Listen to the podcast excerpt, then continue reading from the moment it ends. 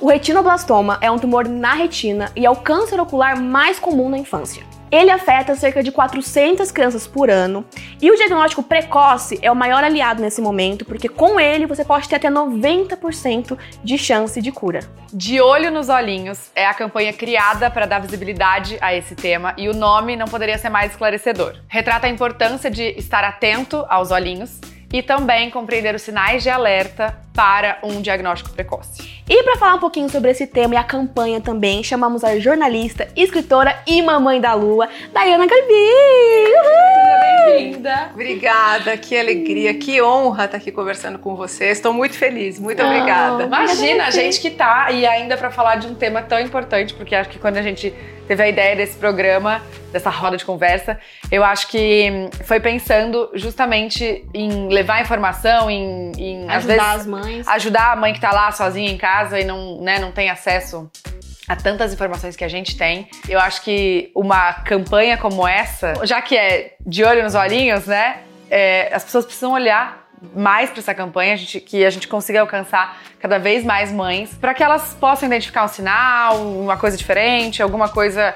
É, eu acho que depois que vocês relataram né, a experiência de vocês com a Lua, é, o índice de consultas aos oftalmos aumentou. Isso, a oftalmo da minha filha falou, falou, falou. Ela disse: Olha, eu, eh, graças a Deus que, que as pessoas começaram a olhar para isso de um lado. Infelizmente precisa acontecer com alguém para que, né, tenha esse alerta, mas que depois dessa dessa campanha, as pessoas começaram realmente a se preocupar e fazer consultas é, de rotina, né? E não só quando identificam alguma coisa. É. Então, parabéns desde já é. pela, pela essa iniciativa de usar algo, né, uma dor de vocês, para ajudar as outras pessoas. É lindo demais.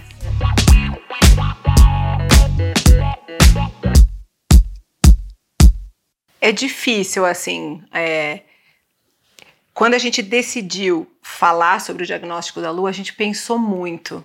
Será que a gente fala? Será que a gente torna público? Porque é uma dor tão grande. Eu acho que nenhuma mãe, né? Vocês são mães recém-paridas aí. A lua tinha 11 meses. Nenhuma mãe está preparada para receber a notícia que o seu bebezinho está com câncer. É uma coisa tão devastadora, é uma coisa inacreditável, assim. Então, quando o meu marido disse a gente tem a obrigação de falar, porque as mães precisam saber, porque tem um tumorzinho crescendo no olhinho de uma criança e a mãe não sabe, como a gente não sabia. Então essa campanha ela vem de um desejo de gritar para que todas as mães saibam, ei, olha para os olhinhos do seu filho, porque pode ter alguma coisa errada ali e pode ter alguma coisa perigosa, porque é uma doença perigosa, é um câncer maligno, né? Como todo câncer, pode levar à morte. Então, como você disse, né, a gente tem de 200 a 400 casos por ano no Brasil. E muitas crianças ainda morrem, porque as pessoas não conhecem essa doença. Então, esse é o nosso desejo, sabe? E agradeço mais uma vez esse espaço, uhum. tantas mães que assistem vocês, porque é isso, as mães, assim, eu falo que quando a gente tem um bebê, a gente tem tanta coisa para se preocupar, mas tem que olhar, tem que guardar um espacinho para se preocupar com a saúde dos olhinhos também. E a gente que tem que te agradecer, porque eu mesma não sabia do retinoblastoma, não fazia ideia de que existia, ou de como era, de como identificar os sinais. Tava contando pra Dayana, Tata, nem te contei. Ontem eu recebi no WhatsApp um vídeo do Thiago, tá rodando o WhatsApp, assim, com a informação da campanha. Uhum. Eu, inclusive, postei nos stories, né? Pra, enfim, também usar o meu, meu campo ali para divulgar a campanha. E aí eu cheguei no quarto, o ele tava enfiando flash na cara da lua, assim, ó. Flash, a lua fazendo assim, ó. Enfiando flash na minha lua, no caso, né, que são duas luas. E aí, enfiando flash, eu falei, o que, que você tá fazendo? Aí ele, ué, eu vi o Thiago falando que pra ver o, sintoma, o sinal tem que jogar o flash na cara do nenê pra, tipo, ver se sai o, o branco, o vermelho, não sei o quê. E a lua assim, piscando, eu falei, amor, calma, não tá dando certo. Ele, calma aí, agora vai. Enfim, tá vendo, ó? Funcionou. Cheguei Funcionou. no quarto e tava lá Chegou, tentando tava ver lá. se tinha um sinal. É, essa, essa coisa do flash, infelizmente os celulares hoje em dia corrigem automaticamente. Então tem que ligar o flash e desligar o negócio de corrigir olho vermelho, senão não funciona. Hum. Mas em geral, a câmera normal, assim, com flash, ela revela o nosso olho vermelho. Por quê? O fundo do nosso olho é vermelho. O saudável é o reflexo vermelho. Tanto que na maternidade, quando nasce, faz, a gente chama de teste do olhinho os médicos chamam de teste do reflexo vermelho, que é para ver se essa criança nasceu com tudo certinho no olho. Uhum. Quando tem qualquer alteração no olho, que pode ser retinoblastoma ou outra doença, surge uma mancha branca, que os médicos chamam de leucocoria, que é essa manchinha branca que aparece com o flash e que conforme o tamanho do tumor, a gente vê a olho nu. Então o Tiago, meu marido, ele viu essa manchinha branca no olho da lua. Pelo menos uns dois ou três meses antes do diagnóstico. Quando batia alguma luz, uhum. ou às vezes eu estava dando a alimentação dela perto da janela e batia o sol. E, e, mas eu não, via o que ele via. Aí eu dizia, ah, o Thiago é meio, né, meio hipocondríaco, meio mania de doença. Eu falava, para de ser louco, não tem nada, ela tá ótima. Ele dizia, Dai, tem que levar lá no, no, médico, tem alguma coisa errada no olho da lua, tem, eu vejo uma coisa branca. E eu achava que ele estava doido. E infelizmente ele tinha razão. Aí um dia, eu me assustei um dia que eu vi o olhinho dela fazendo um movimento estranho. Sabe uma câmera quando procura foco, que faz... O olhinho dela fez assim só o olhinho direito. Uma coisa muito estranha. Aí eu fiquei apavorada. Eu falei, não. Aí eu consegui um encaixe com o oftalmo, só tinha consulta para dali um mês. E na hora, o Dr. Sá, um beijo enorme para o Dr. Sá, que salvou a vida da Lua, ele disse: Isso é grave, vocês precisam ir no especialista agora. Aí a gente saiu, ele já ligou para o Dr. Luiz, que é o especialista em retino. A gente saiu do consultório do Dr. Sá na mesma hora. Meia hora estava no consultório do Dr. Luiz uhum. e ele falou: isso é um retinoblastoma bilateral, ela tem um tumor em cada olho. Os tumores são grandes. A gente precisa fazer amanhã um exame de fundo de olho para entender a extensão do dano e na sexta-feira uma ressonância para descartar a metástase. Você? Nossa Senhora. Ah, mulher. Descartar a metástase no cérebro? Quase morri. Eu acho que Deus protege você de uma dor imensurável. Eu falava para o Tiago, imagina, eles estão errados. Não, esses médicos não é uma negação, nada. né? Total negação. Vi, total negação. Uhum. Falei, imagina, a gente vai chegar amanhã nesse exame e ele vai ver que ele se enganou. A lua não tem nada. Naquela época ela estava engatinhando. Ela engatinha a casa inteira, ela enxerga tudo. Como que tem tumores nos olhos? Esses médicos não sabem nada. O segundo médico, o doutor Luiz, falou: é agora vocês precisam ir na oncopediatra. Aí eu falei brava para ele. A minha filha já tem pediatra eu não ouvi o onco da frente. Ai, mulher, vou me emocionar. Aí, quando a gente chegou no, no consultório, que eu olhei assim, estava escrito oncopediatria. Eu falei, eu não quero entrar aqui. Eu não posso entrar aqui com a minha filha. É muito difícil. Então, aí, aí que caiu a ficha. Falei, não, eu não tô indo no oncopediatra, não é possível, sabe? Então, assim, é, é desesperador. E mesmo assim eu dizia, não, amanhã no exame vai dizer que não é nada, na ressonância vai dizer que não é nada. E aí, infelizmente, o exame confirmou e assim, o retinoblastoma, ele é de grau A a E. E é o maior possível.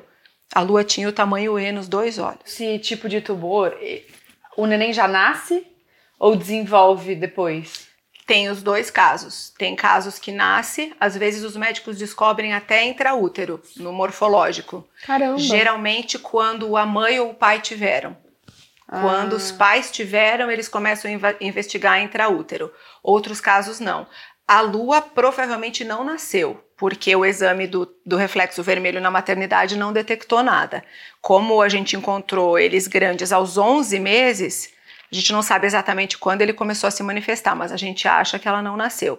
E tem crianças que vão ter retinoblastoma depois, com dois anos, dois anos e meio. Em geral, ele é uma doença que dá de zero a cinco anos. Depois dos cinco anos é muito difícil. É uma doença mesmo de criança pequenininha. Ou seja, precisa ficar atento, fazer as consultas de rotina.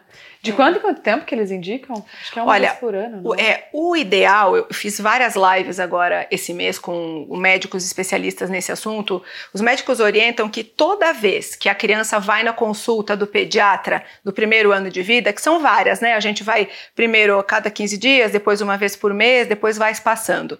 Que todas essas consultas, o pediatra tem que examinar o olhinho da criança. Não é só o retinoblastoma, pelo contrário, o retinoblastoma é raro, mas pode ter miopia, pode pode ter hipermetropia, pode ter. Existem várias doenças. Tem uma doença de bebezinhos prematuros que chama retinopatia da prematuridade. É um probleminha na retina. A criança que fica muito tempo na incubadora recebendo oxigênio, pode desenvolver um probleminha na retina. De acordo com o Conselho é, Brasileiro de Oftalmologia, a gente tem no Brasil mais de 20 mil crianças cegas que não precisariam ter ficado cegas, porque ficaram cegas por doenças totalmente evitáveis e curáveis. Nossa. Olha como é grave isso. A gente tem 20 mil crianças que, se tivessem sido tratadas desde o primeiro ano de vida, hoje enxergariam e não enxergam. É então, é muito grave isso. E outra coisa, né, meninas? Vocês estão vendo os filhos de vocês descobrindo o mundo.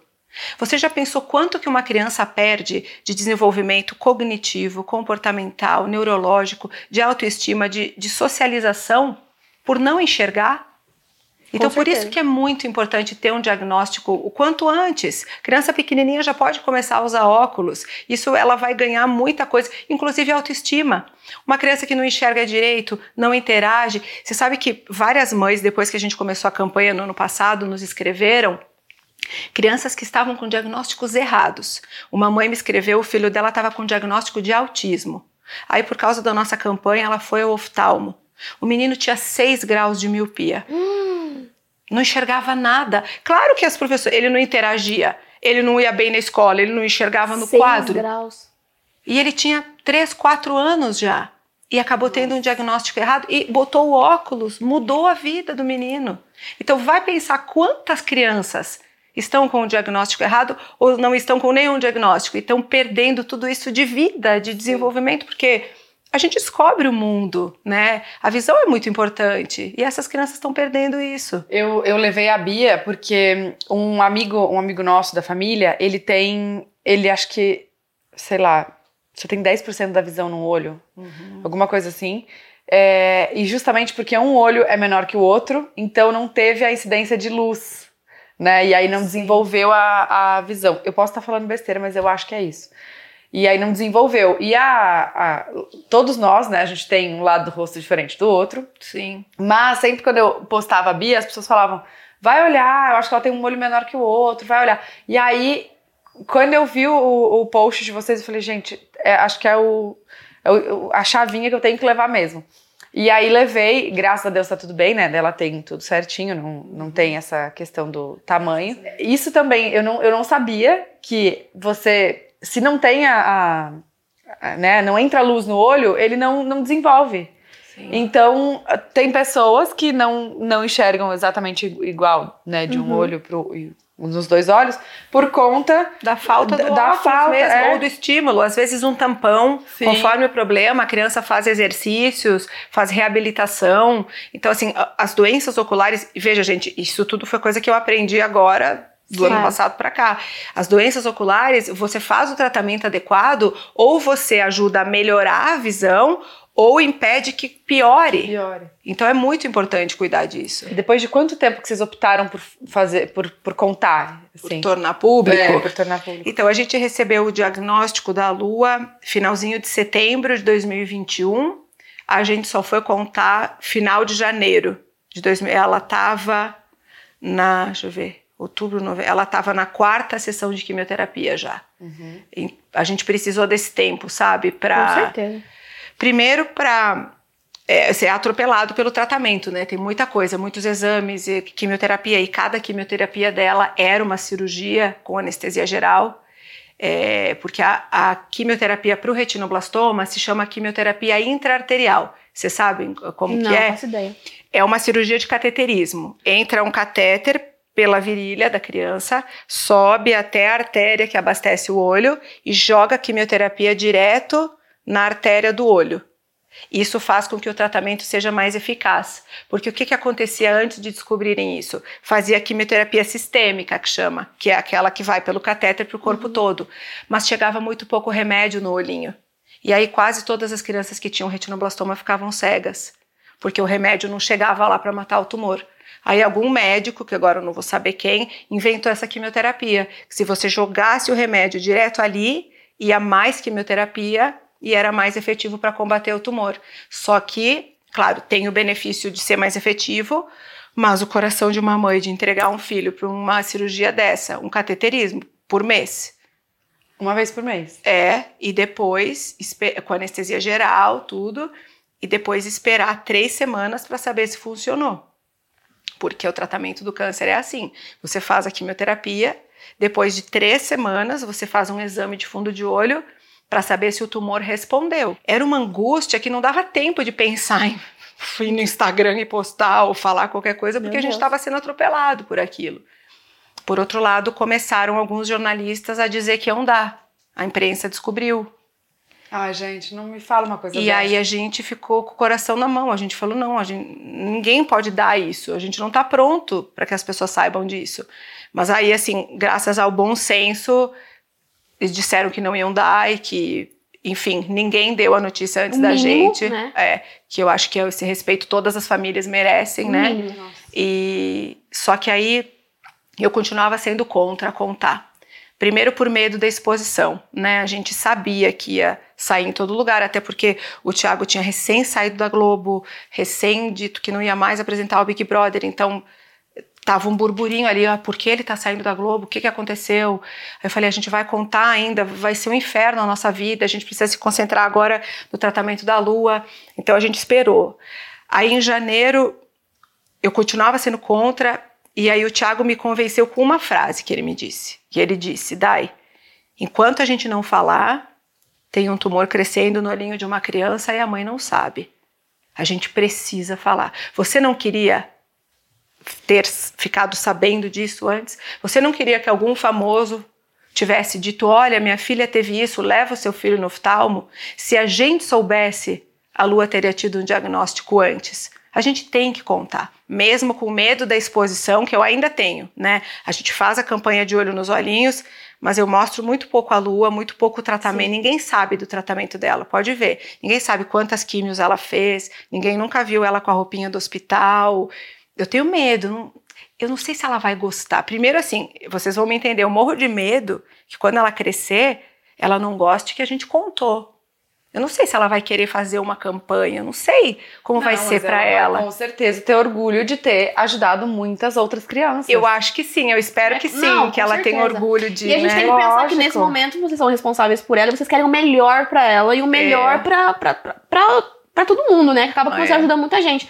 E eu acredito que ela crescendo vai saber que vocês fizeram o melhor naquele momento e é. por ela e por todos. É, a gente tem uma alegria muito grande, assim, que nós já acompanhamos vinte e poucas crianças é, que estão em tratamento e que as mães descobriram porque viram o nosso primeiro uhum. vídeo e procuraram ajuda e estão em tratamento. Então, assim, a gente já tem essa alegria de saber que pelo menos 20 crianças estão em tratamento hoje ou chegaram a, a um tratamento mais cedo por causa da lua. Então, ela já acho que ela já pode ficar já orgulhosa. Pode falar que ela ajudou né? muita gente. É. E, e assim, como, como como, eu não sei se você já, já conseguiu, mas como ressignificar tudo isso? Vem muito a negação, né? No uhum. começo, logo que você tem o diagnóstico, você não quer aceitar. E aquela, aquela constante pergunta de por que comigo, por que com a minha filha, porque quando a gente é mãe a gente não quer que nada, pode acontecer tudo com a gente, mas que com os nossos filhos não.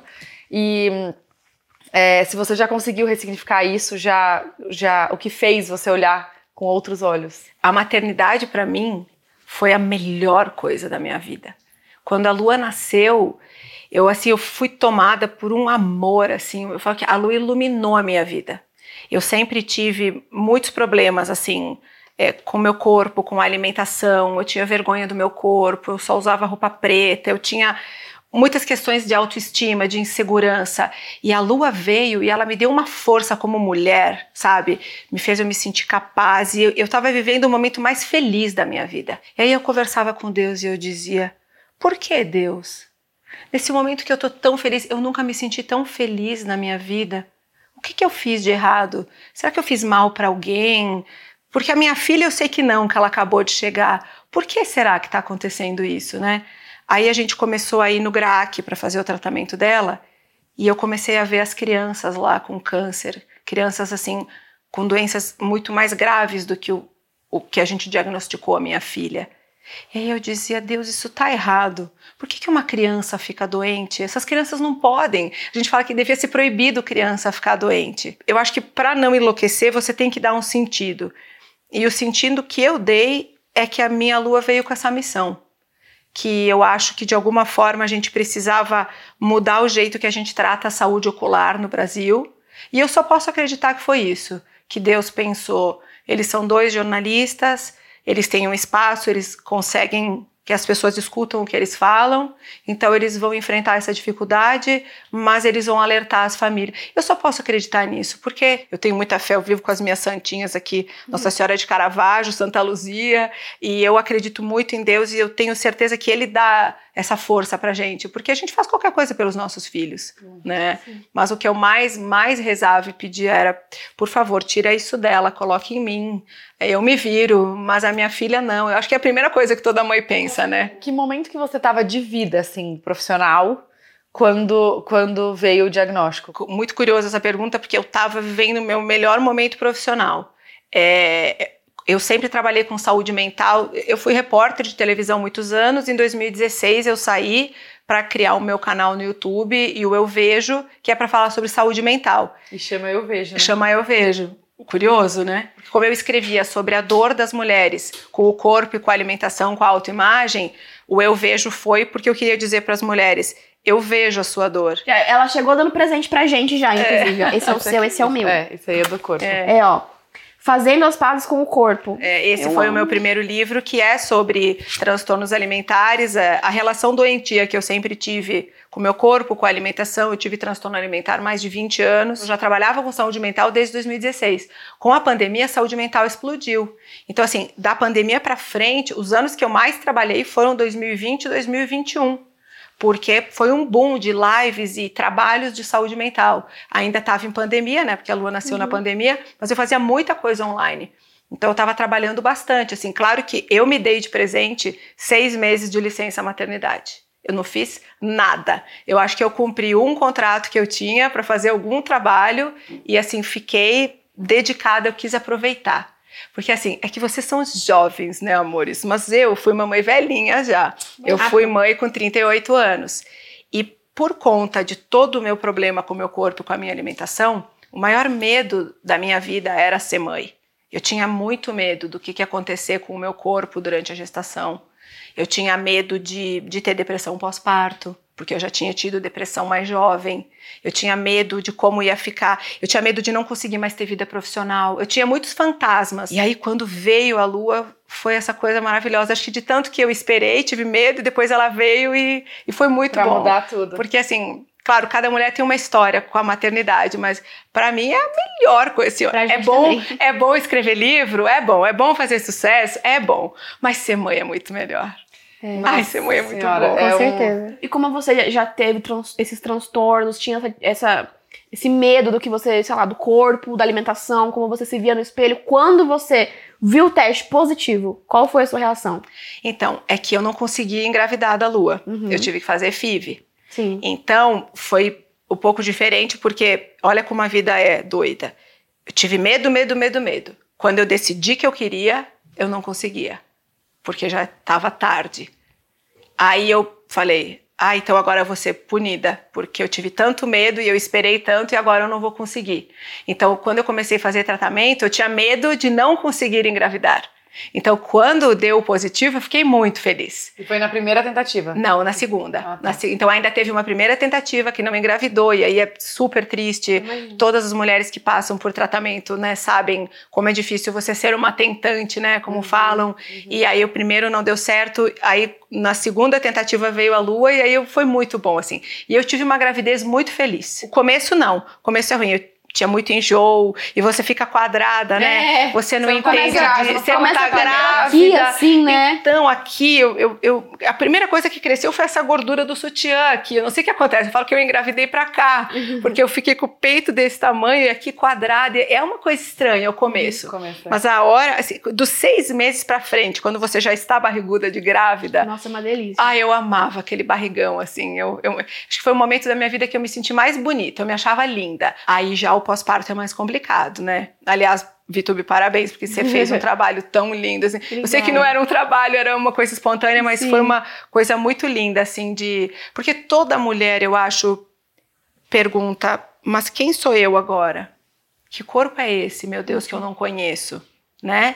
Porque é uma barriga que estava cheia, que de repente está vazia, está murcha, um peito que sangra, que está empedrado, que dói, você não se reconhece. Que mulher eu sou agora? Não se reconhece. Que, né? É um... Porque a barriga ainda teve nove meses para você ir se acostumando com ela. Agora, o corpo pós-parto, de um dia pro outro, é. a barriga foi embora e o corpo ficou mole, a barriga ficou flácida. E tudo, né? E é um e as peito. pessoas cobrando, cadê o corpo, né? Cadê, cadê é. o tanquinho? E aí, tipo, acho que nem só as pessoas, mas você também se olha e fala mas eu tava com um corpo, agora eu tava com outro grávida, agora eu tô com mais um. Quem sou eu? É. Aonde eu tô?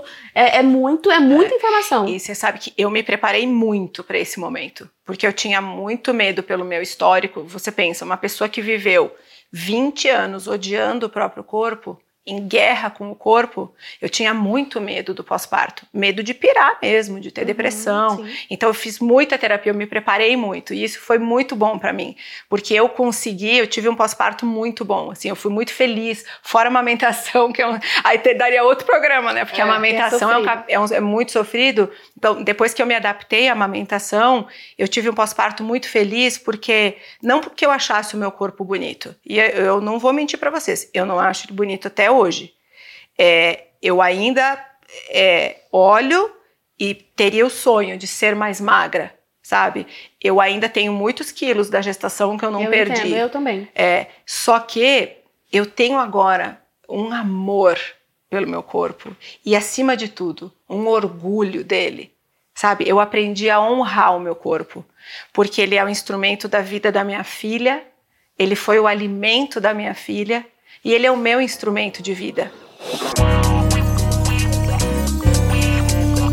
E falando sobre isso, Nestlé Materna tá com a gente na nossa vida diariamente, a gente ama, apoia, e eles também estão apoiando aqui desde a primeira temporada do programa, né? E uma coisa que a Dayana falou, que ela já foi tentante, certo? E a gente já falou até de um tema de tentante na primeira temporada, um episódio todo sobre isso, e o quanto é importante o autocuidado quando você tá planejando a sua gravidez, né? A pré-concepção. Poucas pessoas falam sobre isso, mas o autocuidado desde aí é muito importante. É verdade. E ó, quem acompanha aqui a gente sabe que Nestlé Materna é uma linha de suplementos que vai acompanhar você em todas as fases dessa jornada incrível que é a gravidez. Então, desde o planejamento até a gestação e o puerpério que né, estamos é vivendo. Eu acho que a gente vai ficar o resto da vida falando que a gente tá no puerpério, né, amiga? Provavelmente. E, ah, outra coisa, lembrando que precisa ter também uma vida saudável, hábitos saudáveis, né? Alimentação, exercício físico, acompanhamento aí dos seus seus médicos, mas Nestlé Materna tá sempre aqui com a gente. Exato, mas fala com o seu obstetra, fala com o seu nutricionista. Os nossos recomendaram, mas fala com o seu aí. E eu sempre falo aqui desde a minha gravidez que eu precisei complementar as minhas necessidades nutricionais, gente. Então eu realmente precisei desde a gestação, agora mais ainda para ser honesta. Então eu assim, também, na é... minha volta eu trabalho. Gente, a gente voltou a trabalhar, a gente sempre comenta isso. É tipo assim, não dá para esquecer. Não, não dá para esquecer. Não dá. E a gente voltou a trabalhar antes do que a gente imaginou. Então, o Nestlé Materna realmente tem um papel muito fundamental. Ajuda, pra gente estar tá aqui em pé. A gente tá aqui aguentando, porque precisa estar tá com tudo em dia. As vitaminas, o seu corpo, os minerais, então é muito importante. E o que a gente não pode esquecer pra vocês aí, tem um QR Code na tela com 10% de desconto. Materna e pode delas 10. É não perde até o fim do ano 10% de desconto em toda a linha. Então, aproveita, usa muito. Se você tá planejando ou se, enfim, você tá grávida grávida e vai viver aí o puerpério logo, pode ter certeza que vai te fazer, vai fazer toda a diferença na sua vida. E ó, lembrando que vocês podem encontrar também Nestlé Materna em outros lugares, mas o nosso cupom de desconto, amor, só vale neste QR Code e no link que tá na descrição, tá? Lembrando também que super faz parte da nossa rede de apoio, pode fazer parte aí da sua rede de apoio também e consultem o médico de vocês, nutricionista, obstetra, não se esqueçam. E e acho que é isso, né? É, bora voltar pra nossa, pra nossa conversa aqui com a Dai. E também, obrigada, Nestlé Materna, por estar sempre aqui com a gente, promovendo essas rodas de conversa de muita troca. Beijo, galera da Nestlé. Vamos falar, amiga. Você acha que essa insegurança era pelo meio que você trabalhava, de ser televisão e tal? Não, Tatá, tá, porque eu, eu comecei a ter essa angústia com o meu corpo com 12 anos. Caraca, Eu fui uma adolescente que sofreu muito, assim. Assim, eu machuquei muito o meu corpo, sabe? Eu sou muito grata ao meu corpo por eu não ter ficado doente gravemente de tanta coisa que eu tomei. Por isso acho que eu me preparei tanto para ser mãe, porque eu sabia que eu precisava estar fortalecida para encarar isso, mas e aí veio o segundo livro, que é A Vida Perfeita Não Existe, que foi entender que o problema não era o meu corpo e a minha imagem. O problema era todo o emocional abalado que eu tinha. corpo. Mas eu não vou te falar que eu, que eu sou insegura hoje, porque talvez se eu fosse, eu nem teria conseguido mostrar o meu corpo tão tranquilamente para as pessoas. Mas eu acho que também foi um, um pensamento parecido, que foi respeitar o processo. É. Então eu respeitei o processo do meu corpo. Então, é, pela primeira vez na vida, eu tô cuidando do, do meu corpo, da minha estética, como um bônus. Então, Mas tipo. você acha que foi a maternidade que fez você mudar isso? Eu acho que foi a maturidade que a, ma- que a maternidade me trouxe, assim. Porque antes não era assim, não. Antes era tipo, precisa estar magra. Eu também fiz lipo, também queria o tanquinho. Foi saudável? Claro que não. Eu não tava. Eu, não- eu nem lembro dos exames, mas eu acho que eu não tava super saudável. Eu tô muito mais saudável agora. Meu corpo não é o que eu tinha naquela época, Sim. mas eu estou mais saudável agora, entendeu? É, eu acho que a saúde do corpo tem muito a ver com a saúde da mente, né? Se você está esteticamente linda e perfeita, mas você está completamente doente mentalmente por causa disso, na minha opinião, você não está saudável. Porque estar bonita não é estar saudável. E as pessoas confundem é isso. relativo, né? É, exatamente. É questão de. Questão, o que, que é de para você? É, eu tô apavorada com os transtornos alimentares e, e de imagem nas adolescentes. Sabe, o negócio de expor o corpo na internet, é isso tá pirando as nossas meninas. E assim, veja, não é só uma questão de adoecer por estética. É aquele problema que eu vivi. É você depositar no seu corpo o seu valor como mulher, como ser humano. Então, que mensagem a gente está passando para as nossas adolescentes? O mais importante é você ser bonita e magra e não desenvolver as capacidades que você tem e não o seu valor como mulher. Você, Vi. Você do teu pós-parto para cá. Você está mostrando seu corpo como ele está. Você perdeu algum trabalho? Você Não. perdeu algum amigo? Pelo contrário. algum seguidor. Então, aí que eu queria chegar. A gente pensa que para você se dar bem, você precisa ser perfeita. Não, você precisa ser real. O número de mães que me mandam mensagem todos os dias, chorando, mandam vídeos pra minha mãe, pra minha equipe, por e-mail, que chega em mim, que eu assisto e, tipo assim, agradecendo, quase que ajoelhando, assim, muito obrigada. Tipo, eu não tô mais em uma luta contra o meu corpo, uma luta pra brigar pela magreza, e eu fico, meu Deus do céu, não é você se acomodando. Eu não tô me acomodando, eu, tô, eu, quero, eu- eu- estou saudável e quero manter a minha saúde. É eu aceitando o processo e aceitando Sim. que minha filha nasceu, minha, minha filha, eu gerei a minha filha. Eu não posso ficar me cobrando. Gente, já é tanta coisa pra uma mãe pensar. Imagina ter que pensar no quilo que você tem que perder. Toda mãe, quando você tá grávida, fala: Não, espera a amamentação. Vai amamentar? Ai, você vai emagrecer rapidinho. Você volta rapidinho pro peso Eu que tinha você uma tava. fome, mulher, na amamentação. ódio Uma fome. Eu não emagreci nada na amamentação. Não, nem eu. Eu tinha uma fome. Olha, ela não emagreci nada, tinha uma fome. Uma E, pensa e você sabe que eu, É. é, eu, por conta de genética mesmo, assim, porque eu não faço nada além de, é, né, de me alimentar bem, na verdade. Come um pratão de comida, come. Não, eu como, mas Come assim, bem. é você emagreceu rápido? Super. Eu sei que isso é resultado da, da, minha, da minha boa alimentação, porque lá em casa a gente come super bem. Mas eu tenho essa consciência de que você nunca vai ver eu mostrando meu corpo na internet, porque jamais que eu vou, depois de dois meses parida, eu já tava magra de novo. Então eu não vou ficar ali falando, olha galera, eu tô bem aqui, não. Não, não tem porquê eu gerar esse desconforto em outras pessoas que não têm essa realidade, que é a maioria, de, de. Só pra quê? Vai acrescentar o quê? Né? Eu acho que tem essa, esse filtro também de o que, que vai acrescentar. Exatamente o que a Vi fez. Vai acrescentar o quê? Deu apoio, deu força pra outras mulheres que passam por isso, a entender que elas não estão sozinhas, que todo mundo, né, que pode acontecer, enfim, e tal. E, e ok, respeito o processo. Eu, vai acrescentar o quê? Eu falar. É, mas eu sinto muito também que quando a mãe ou mulher independente tá se sentindo bem com ela mesma, com o corpo, as pessoas à volta percebem que ela tá bem com o corpo. Se você tá gorda, se você tá magra, se você tá. seja como for, mas você tá bem com o seu corpo, tá feliz com ele, eu tô numa praia. Tô, tô gorda, mas eu tô me sentindo bem, a sua postura, a sua áurea já é outra, porque você tá se sentindo bem, não tem ninguém que estrague. Quando você tava é, passando por. por eu, eu, eu tenho uma dúvida. É, com tudo isso da lua, da família e tal, é, teve. E aí, não. Antes de expor na internet, como tava essa, essa relação, assim? Sei lá, se teve alguma crítica, algum comentário que te feriu, que dava vontade de falar, cara, eu tô passando por isso. É, eu não sei como é que é essa sua relação também na internet, sabe? Ah, você sabe que eu recebo muito pouco comentário negativo, assim. Eu acho que eu, eu consegui, claro que eu tenho bem menos seguidores, né, do que vocês. Então, a minha comunidade, eu acho que ela é menor e feita de pessoas que leem os meus livros que entendem as minhas dores e que se identificam. Então, no começo, eu recebi muitas mensagens de ódio, assim. Quando eu comecei a trabalhar com saúde mental em 2016, muito. Quase desisti por causa disso. Só que aí eu fui entendendo que as pessoas estavam falando mais delas do que de mim, uhum. né? E aí fui entendendo que eu precisava realmente falar sobre isso. Não vão lá me xingar agora, pelo amor de Deus. Não, vai todo mundo mandar mensagem de amor.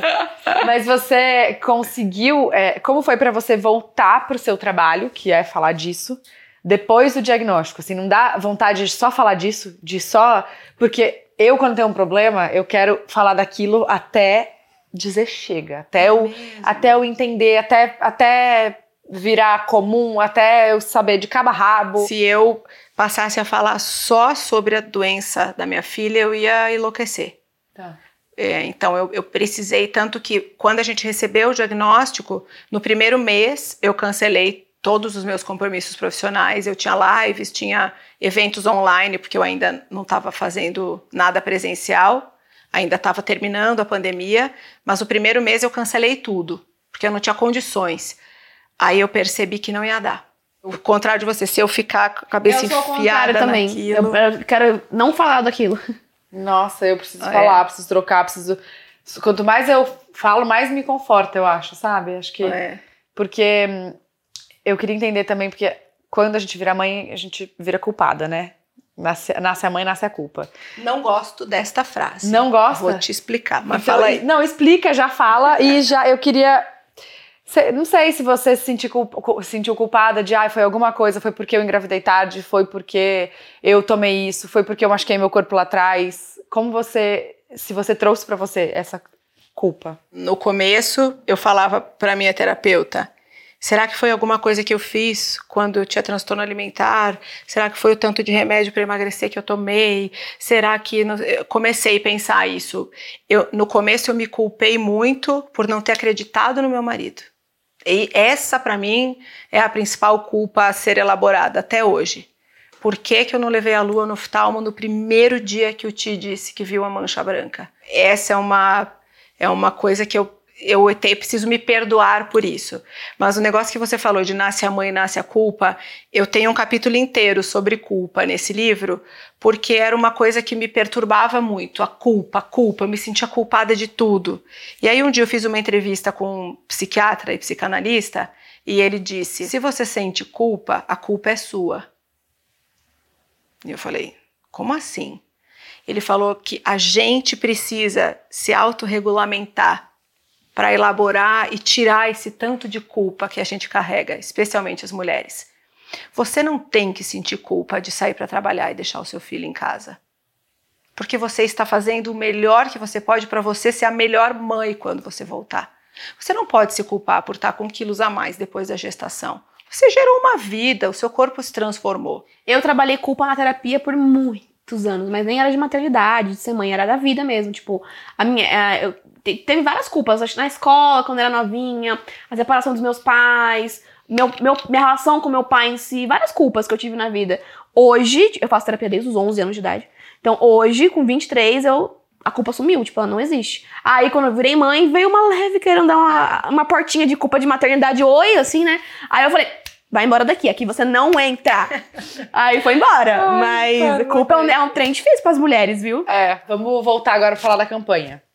Me conta, como que tá sendo? O que, que vocês, vocês foram nos shoppings Eu que vi eu que vi? tá Brasil, uma boa parte do Brasil, né? É, que Brasil que- todo. É, a gente Qual teve que é eventos em mais de 40 cidades com atividades para as crianças e médicos voluntários que orientavam os pais, então explicando os sinais e sintomas do retinoblastoma. Então foi muito legal assim, porque foi, bom, lotou os dois shoppings aqui em São Paulo, tinha uma multidão quando a gente chegou, assim, a gente ficou super emocionado, porque a gente não imaginava.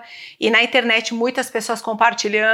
Então esse que é o espírito da campanha de Olho nos Olhinhos. A campanha não é minha e do Tiago. A campanha é de todo mundo que compartilhou um vídeo e principalmente que a partir de agora ficar de olho nos olhinhos. Então, se você perceber a manchinha branca no olho da criança, estrabismo também é uma coisa que é importante. O olhinho torto, às vezes não é nada, às vezes precisa olhar.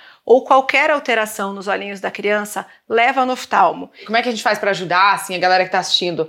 É, ou que Não, já- mas tem a questão de doar pro GRAAC também, que acho que é uma Ah, super uma Isso é super muito importante. legal. É isso assim, é, o GRAAC não é, é- não tem nada a ver com esse- eles apoiam a nossa campanha, Uhum. mas é uma das instituições que trata do retinoblastoma e de outros tipos de câncer. Sempre precisam de doações. Tem a Tuca, que é um hospital de referência de câncer também que fica na zona leste, que também precisa de muita doação.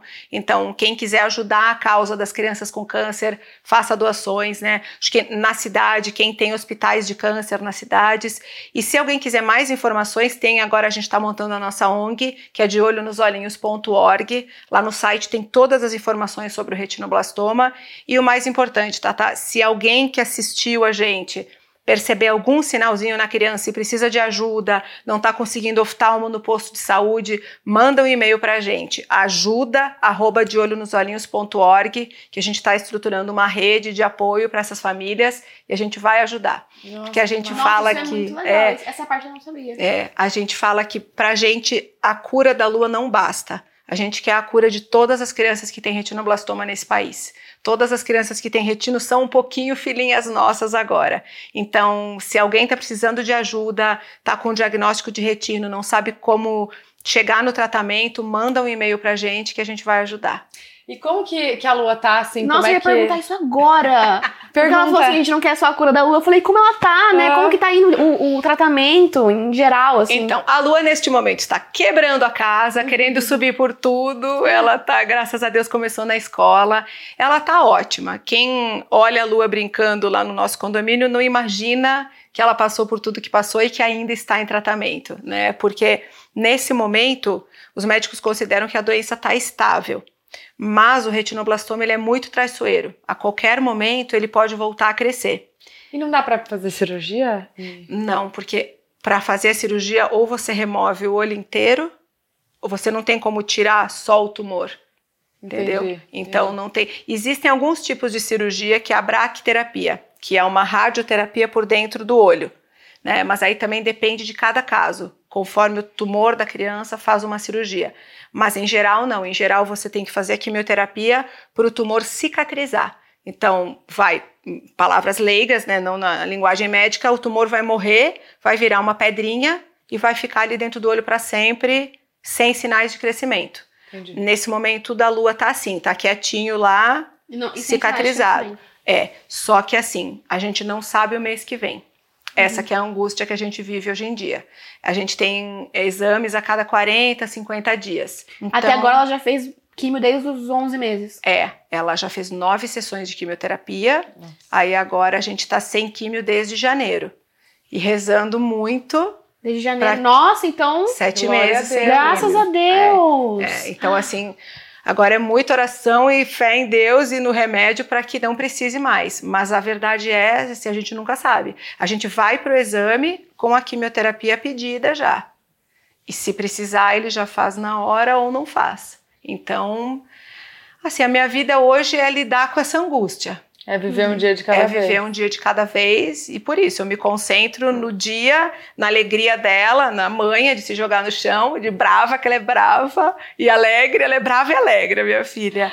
E porque se eu ficar pensando no medo, no aí não dá, sabe? É muito Uhum. angustiante. Então, Até porque tudo que vocês podem fazer, vocês fazem e fizeram. Ela tá no momento agora estável, é, não tá crescendo, então ela tá no momento que você queria que chegasse quando você descobriu. Claro. Eu quero logo o momento que está tranquilo, que não tá crescendo, tá tudo em paz. Chegou esse momento, graças a Deus. Ela tá na escolinha, ela tá brincando, ela tá se divertindo. E é isso que importa. Vocês estão ajudando outras mães, estão com uma campanha incrível. Então, assim, eu acho que é agradecer mesmo. A gente tem que fazer o encontro das luas. Gente, a gente descobriu que a gente é vizinha, literalmente, tipo, vizinha. De agora, não é casa nova. Nossa! Tem que fazer o encontro das luas. Vamos combinar? Vamos super, Vamos. enquanto das ó. Che- Não, eu tenho que fazer da Lua com a Bia, que elas, elas têm quase a mesma idade. Ah, então pronto. a Bia vamos também nasceu em reunir as 2020. três, vamos. E já bota o Caio também, filha, brava e, e- e do jeito que ela é, ela, ela gosta de. Ela fala, eu sou o Hulk. ela vai querer bater no Caio. Ah, mas tem problema, já cresce sabendo que a mulher que manda É mesmo, entendeu? Porque lá em casa vai ser assim, brincadeira. Mas ai, a gente fica muito feliz em saber que tá tudo bem. Que, que essa campanha tá indo muito bem também. Muito obrigada, primeiro, por que ter vindo aqui, ter disponibilizado um tempo. A gente sabe que você que busca a lua, né? Da escola. Hoje foi o pai. Hoje Ah, tá. Gente, ela deixou de buscar a lua pra vir aqui falar com a gente. Então, assim, tá? Muito obrigada por ter Imagina, vindo. que Parabéns pelo trabalho que vocês estão fazendo com essa campanha incrível. Parabéns pela filha, pela família, por tudo. E conte com a gente. Ah, Sempre. obrigada. Vocês são umas amei. lindas. Muito obrigada pela oportunidade. É uma honra. Eu acho, eu admiro muito vocês. Assim, eu acho tão lindo. Vocês estão novas. Tudo que vocês construíram, é, o espaço que vocês criaram, o público que vocês falam. Não sei, mas assim é, é muito bonito. Assim, vocês dão voz para as mulheres e vontade das mulheres de construir o seu espaço. Então, admiro demais vocês. Obrigada. Muito obrigada pelo espaço. Eu amei, obrigada. Gente, muito obrigada por terem assistido. A gente vai deixar aqui na descrição o link da campanha, Site. o site. É, então entra lá. É, tudo aí que a Dai falou, se quiser mandar mensagem ou e-mail. ajudar também, muito importante, né? Porque a gente sabe que tem outras crianças precisando. E obrigada por terem assistido. Se inscreva no canal Deixa o seu like e até sexta que vem. e até sexta que vem. Beijo! Tchau. Tchau!